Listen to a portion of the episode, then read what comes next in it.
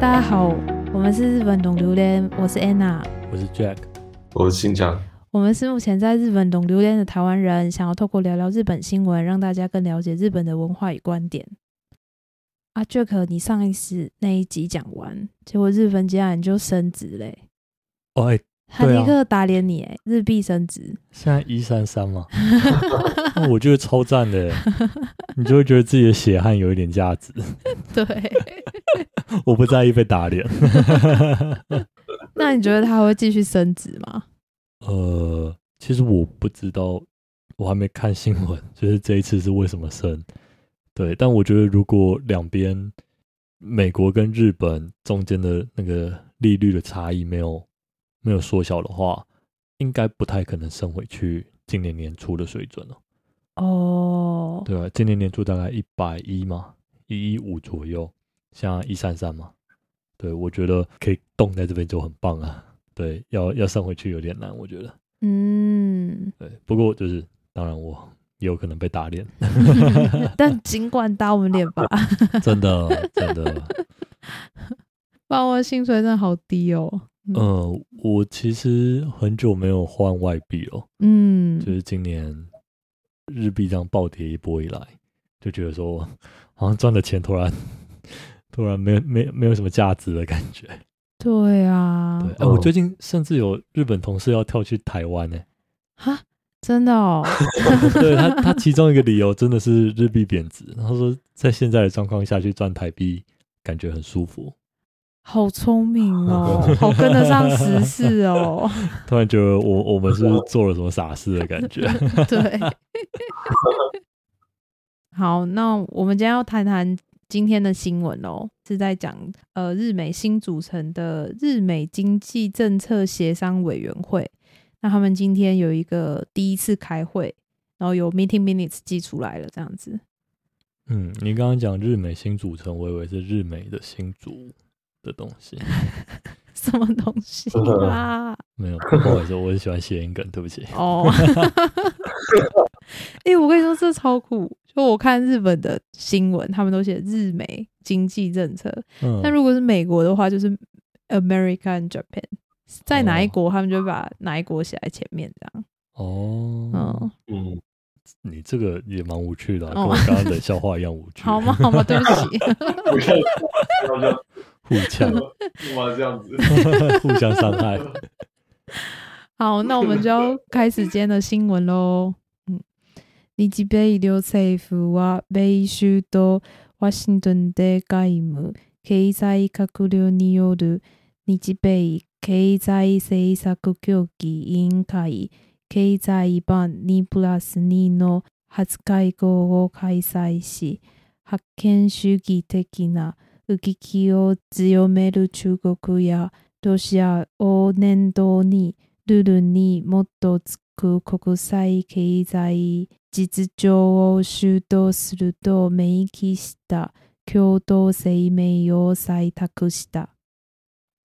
嗯，日美两国政府在美国首都华盛顿举行了由外长及幕僚组成的日美经济政策协商委员会经济版的二加二 的第一次会议。随着中俄霸权主义的高涨，两国通过联合声明，一起捍卫以规则为基础的经济秩序。什么是经济版二加二？呃那个二加二好像就只是说每个国家派两个官员这样。超烂哎、真的假的啦？对对啊，对啊，因为我 我就想说，二加二听起来像四个国家，所以我就在看说另外两个国家到底是谁，然后发现没有，就只是日本派两个，然后美国派两个二加二，嗯 我觉得好好笑哦。嗯，然后他这一次要我说的话，就是老大跟老三联合起来开会，说要怎么就是修理老二这样子，哇，我觉得啦。然后，而且里面里面讲了很多，就是呃军事相关的，然后也有讲说就是粮食危机，然后还有冲绳那边要怎么样尽量舒缓对民众的冲击，就是美军基地对民众的冲击。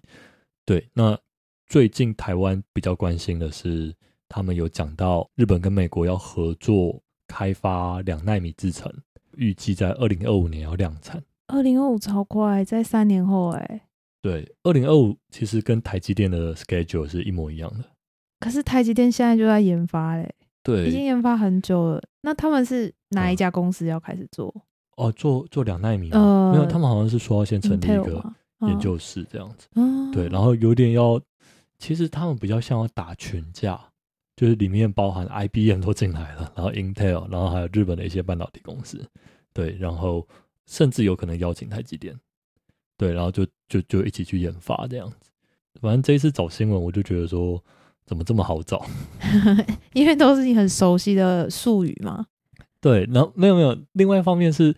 半导体的话题，在最近两年真的太热门了。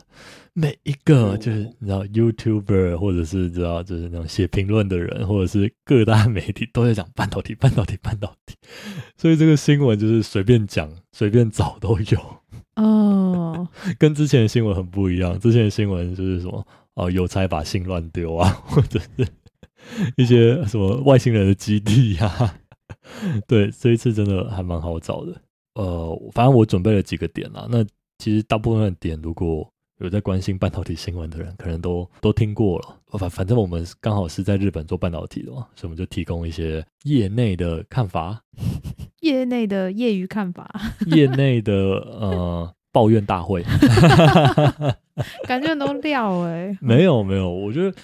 半导体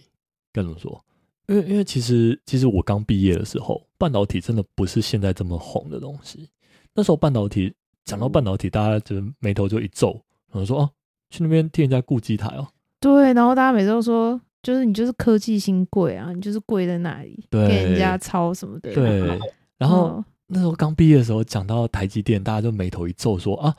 啊，你念那么高啊，去给人家做代工哦。对啊，然后大家就觉得说，哦，代工好 low，只是给你很多钱而已，我要去做设计，我要去做研发。但是最近两年就是风向丕变，就是半导体好像变成什么什么新创，什么未来的杀手，或者什么，就是颠覆世界的创新。对对，护国神山。对对对，那我觉得就是啊，风风向疲变了，风向疲变，但它的本质上，在在我心中是没什么变的，它是一个呃很夸张的庞然巨物的产业这样子，而且就是我做这一行已经做七年了嘛，其实我到现在为止，我都觉得说我还是只懂半导体的超级皮毛而已，嗯。而且我可能穷尽这辈子都不知道这个生态到 到底长怎样。真的，对对对，嗯，那就是随便聊聊，随便聊聊。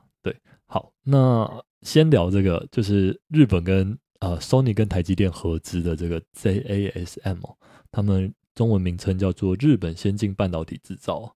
对，那也有人叫它呃日积电，因为它叫做什么 Japan Advanced Semiconductor Manufacturing，对，就是有点像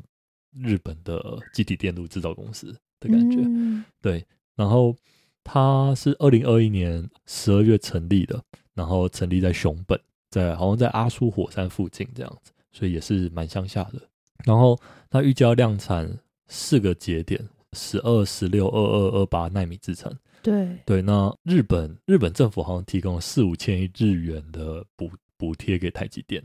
日本乡民啊就有点抱怨，他说啊，你补贴这么多钱，然后他们给我们这种就是比较落后的制程，就是很很不公平啊，因为这个这个这个厂好像预计二二零二四年才会量产，那现在正在量产五纳米嘛，对，那就是再过就是两三年之后，二就是十二纳米就就算蛮落后的。而且他给美国的 Arizona 是五纳米的对技术嘛，哦对对对，的确是对。那尤其另外一个点是它的产能其实不大，它产能呃每个月会生产五万五千片 wafer，业内比较喜欢换算成一周几 K 啦，五万五千片相当于一周十三 K 哦，嗯，十三 K 其实蛮小的。嗯，在在在在我我我们公司的话，基本上就是你只要二十 K 以下产能都算一个小 fab，所以十三 K 只能算是一个身体健康的厂这样子，没有，还是很多啦，是蛮我我会等下会讲这个厂代表的就是象征意义居多，嗯就是它的它并不是要全力冲产量的一个厂这样子，对，那只是跟大家讲讲一下，就是它的产量是蛮小的，因为全台积电在台湾的产能哦，一周是两百五十 K，哇，哎，这样它哦十分之一都不到，十分之一一都不到。啊，对，所以就是真的是产量很很小这样子。今天这个厂，我自己认为它代表的意义在于那个未来的可能性哦。其实如果大家知道的话，日本在半导体是蛮弱的，到到现在啊现在为止是蛮弱，嗯上个上个世代是很强的。嗯，对，那到现在这个世代的话，呃，就是半导体其实有七个领域吧，大概啊。对，那里面有一些存储器，就是 DRAM 啊、NAND，然后逻辑 IC 就是台积电做的，然后还有呃模拟半导体，然后还有微处理器，还有 CMOS。那日本只剩下三块，日本剩下就是 NAND，还有微处理器，还有传感器 CMOS 传感器。对啊，听众听不懂就算了，这不太重要，因为我们也不太知道我在讲什么。对对，然后呃，反正就是这三个产业其实只剩三家公司，就是凯霞，这个听众应该没听过；瑞萨，听众可能有听过，因为去年有发生火灾，嗯，是一个很大的新闻。嗯然后 Sony，Sony 就有听过了。嗯，对可是因为 Sony 是有做别的东西，对对对对，嗯就是 Sony 在 CMOS 传感器，它大概有五成的市占，所以在那一块里面是蛮蛮强的。对，而且我记得我有一些老板哦，他们就说其实 Sony 很特别，就是 Sony 里面的制程啊，其实跟我们这种其他的比较呃传统定定义的 Fab 很不一样。就日本人好像搞出了一套日本人专属的制程，什么意思？就是其他 Fab 都没有办法逆向工程去抄它这样子。哦，你说领先业界吗？嗯还是什么？应该说他他他练的他技能数点都很怪哦，就是大家可能就是说呃就是要先叠什么再叠什么，然后 metal 要怎么解，然后那个 get 那个闸门要怎么解，就基本上业界都有一些共识，就是你抄我我抄你这样子。那 Sony 就是把那个门盖的歪七扭八之类的，然后你说它的 stru- structure 可能跟其他人都不一样，对对对对对，哦就是非常，他们有他们自己的做事方法了。对，那今天他们剩下三个不知道有市占的厂嘛？那今天跟台积电合作的是 Sony，Sony 做 CMOS 传感器，然后台积电做逻辑 IC 哦。其实他们在找的比较像是这个产业的未来。嗯其实虽然这一些半导体大头看起来都算是主宰整个市场哦，可是其实这些半导体大头都费了很多的心力在找下一个可能性是什么。对，因为像是台积电，其实它做到现在五纳米，然后呃三纳米说我忘了，然后二零二三年量产吧，然后两纳米是二零二五年量产，可是两纳米之后呢，台积电本身也还在找 solution，就是你你好像很难再创新了，不只是逻辑 IC，就是其他的像那种就是 DRAM、NAND，其实都在找未来的 solution 是什么。对，然后就是反正这个产产业就是大到一个不行嘛，所以大家就开始说，如果我没办法继续萎缩了，那我是不是可以做呃不同的跨领域整合？就比方说，现在很很流行，大家都在讲三 D IC 嘛，就是反正就是把一个逻辑 IC，然后再叠上一个存储器之类的，然后就是去做一个新产品来取代现在的已经有的半导体这样子。怎么办？我觉得我们唯一的二十个听众，可能现在只剩下十个人了。哦，真的吗？那我就把他杀到只剩零个。对，好嗯好，反正我我我觉得比较比较 nerdy 的部分大概讲完了，反正重点就是呃，台积电跟 Sony 他们要找的是一个未来的可能性了。就是嗯哦，对，谁是下一个节点是什么？就是一直萎缩下去不是办法，已经快到极限了。然后再来就是要讲讲历史，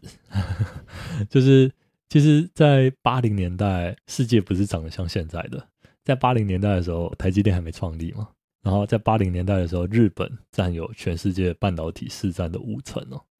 哇哦，对，那个时候日本是跟台湾根本还没出生，然后 日本是跟美国平起平坐的。对，但是就是在九零年代，就是大家大概可能都有耳闻一些，就是日本的经济泡沫就是爆破的的故事嘛。其实我觉得很很讽刺的是，那个时候日本算是世界的老二，也就是说日本是现在中国的位置。然后那时候美国就是重拳打向日本，就有点像现在美国的重拳打向中国一样。对，就是美国好像一直以来都在做类似的事情。就是他先把你扶起来，然后等你快要跟他平起平坐的时候，他再一拳把你打趴。对 嗯对，可以这样说。对，那那个时候其实美国总共对日本发起了二十四次的三零一调查，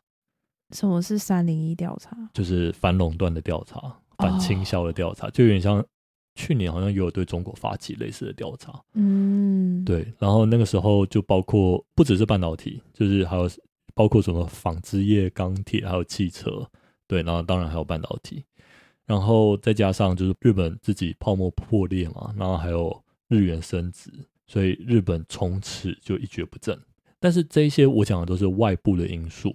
日本自其实他们内部的因素也是很重要的，就是说那时候九零年代其实这种晶圆代工的模式其实慢慢要出现了，台积电已经诞生了，然后这些像 Apple 好像还没有现在这么强，但是有很多晶片设计的公司就开始觉得说这是一个好好主意，就是我们就专心生产，然后那种代工生产的这个钱坑就交给亚洲公司去做就好了，他们不想玩这个很可怕的游戏这样子。那台积电当然，台积电联电就是捡到了这个这个大蛋糕嘛，他就是说啊，我来当个小弟，就是这种呃比较辛苦的活，这种一直要竞争，然后投入资金的一个跑道，就让我们来跑，那你们就专心做设计就好了。对，那时候就是世界慢慢就走向这个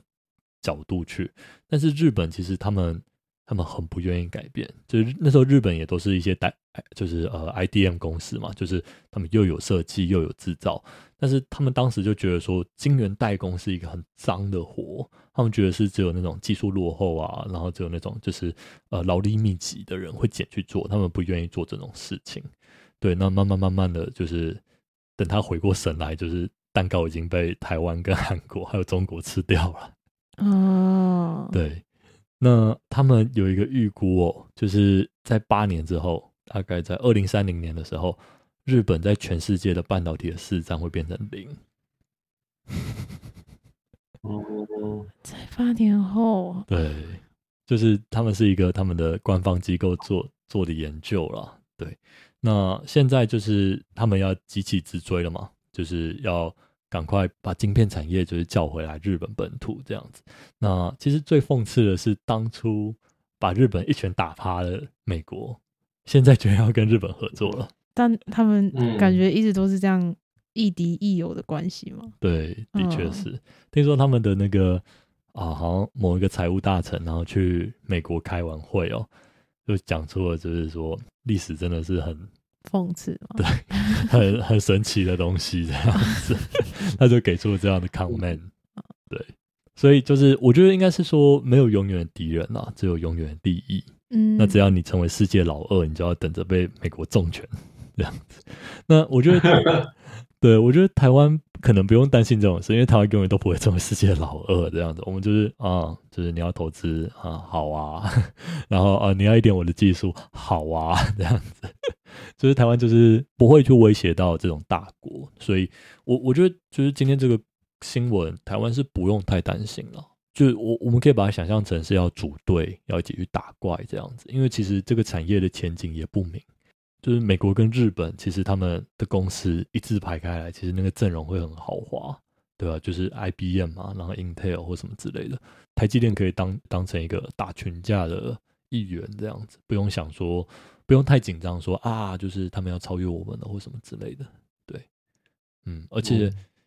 其实什么台积电垄断全世界先进产能九成这件事情，我觉得也是没有办法持续太久的。哦，对，它是一个迟早会被瓜分掉的一个对对对，因为这个蛋、啊蛋糕实在是太可口了。对，那只是台湾就是在这个这个游戏里面，就是尽量保持着有有一席之地，我觉得就就就很棒了，这样子。对的，就是护国神山要一直担任护国神山的意思，这样子。那你要跟大家分享护国神山的英文翻译吗？哦，哦哦，好，就是我在查这些新闻的时候，我发现护国神山居然呃，经济学人有给他一个很正式的名称哦。当然，就是音译直接就是护国神山，但是他有给他另外一个名称叫做 Magic Mountain Protect the Nation 这样子。对，然后反正就是很认真的解释了这个乡民梗，就是说，就是说啊、这个产业占台湾的 GDP 的多少啊，然后占什么总出口的多少啊，然后是一个怎么样厉害的产业这样子。嗯，所以这就这就是我说了，就是在我们大学刚毕业的时候，这这个产业是，就是媒体根本就不太喜欢，不大家觉得无聊，嗯。嗯，感觉那时候好像都已经要夕阳产业了那种感觉。对，嗯。然后结果居然在这两年之间，就是推到风尖浪口，然后说啊，这这个产业很 sexy 啊，很重要啊，然后所有人就是下到呃我弟，然后上到可能呃就是爷爷奶奶都可以讲个两句，就是呃那个三 纳米啊，五纳米量产啊，这样子。而且我觉得这件事就很很酷的地方是，你不是之前有一个比喻，嗯。就是像是美国的那些军人，他们说哦，我们要保卫国家，然后每个人出来就是练的满身的 muscle 啊，或什么之类的。嗯，然后台湾是说哦，我们要保卫我们的国家，然后出来就是一堆 就是 nerdy 的工程师，对宅在工程师宅在工程师，然后因为坐在办公室前面，所以太久，所以肚子都走样了。对对对，然后我们就是什么工具都没有，出来哦，我我们是在保卫国家哦。对啊，要保卫国家吗？不是穿军服，你穿无尘服，然后去 Fab 里面工作，对对对，对嗯对。但但我觉得这个产业它还是呃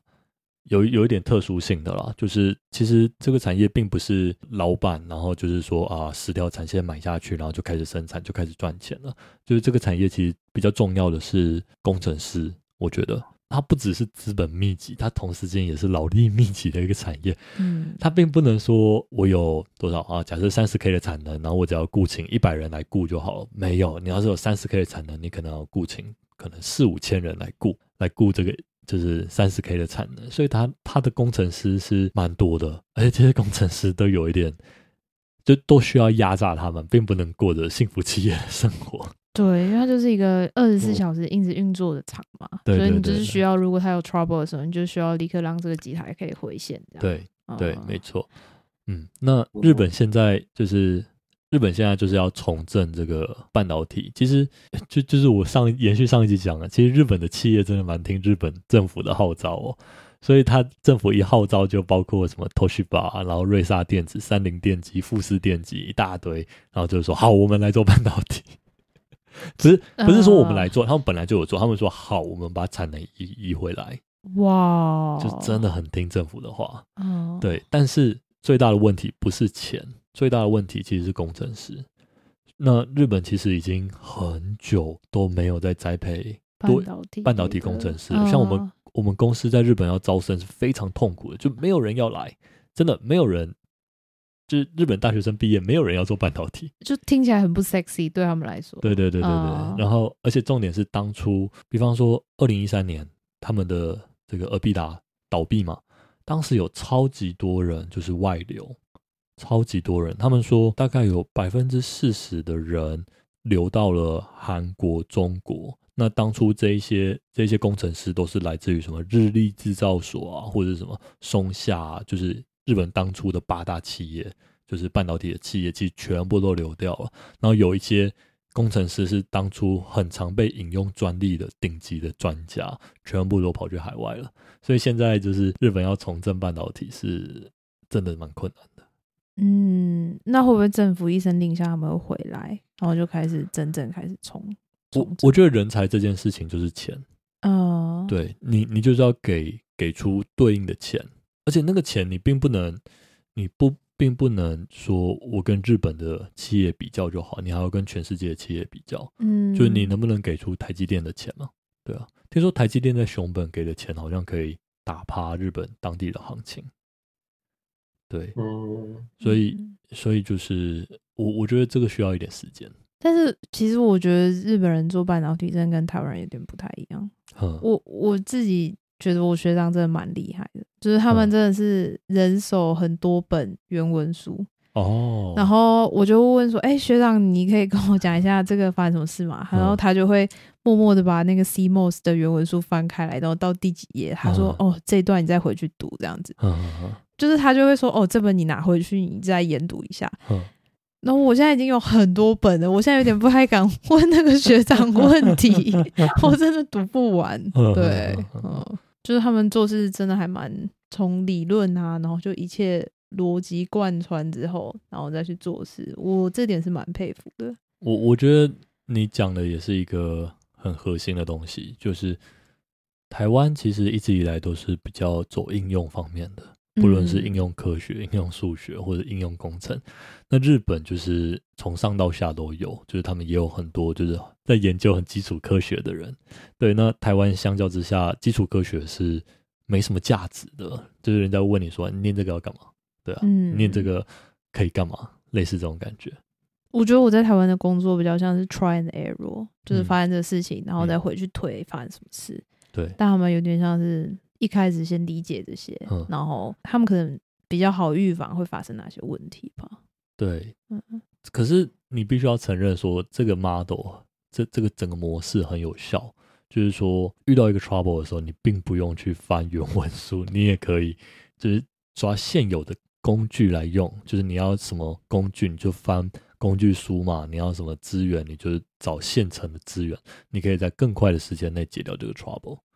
对，这是我觉得这是就是台积电为什么成功的原因，就是嗯台湾人很追求实用，所以假如说今天出现一个 trouble，然后有人一一上来就讲一堆学历，在台积电应该会被骂翻。嗯就是你要讲重点，嗯对，重点是说 trouble 原因是什么，所以符合逻辑的就是对应措施是什么，所以这一套模式在台湾是我我觉得是蛮成功的，那可能也是为什么台湾可以把这个做的这么好。但我觉得日本人，我是很想讲日本人的坏话啦，但是这安娜很担心。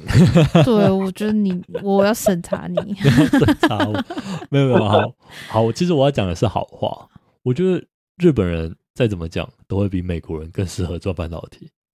你说他们还是更有，纪律吧？对因为我觉得，嗯就是纪律在在制造里面是蛮重重要的一件事情，所以日本人其实很可以接受纪律这件事，搞不好比台湾人更可以接受。对，当然，呃，日本人有很多死脑筋的部分，比方说他们要做很多的 check sheet 啊，或者是那个 procedure 要很长，然后还有很多盖章文化或什么之类的，这个就不不赘述了，反正大家应该都略有耳闻。对，但是纪律是有助于良率的上升的，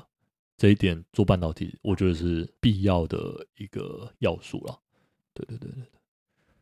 嗯，所以终归来说，我觉得日本可以，只要政策正确，是可以重启这个半导体的融进哦。对，只是现在全世界都在做半导体，我是觉得 将来会不会过剩啊？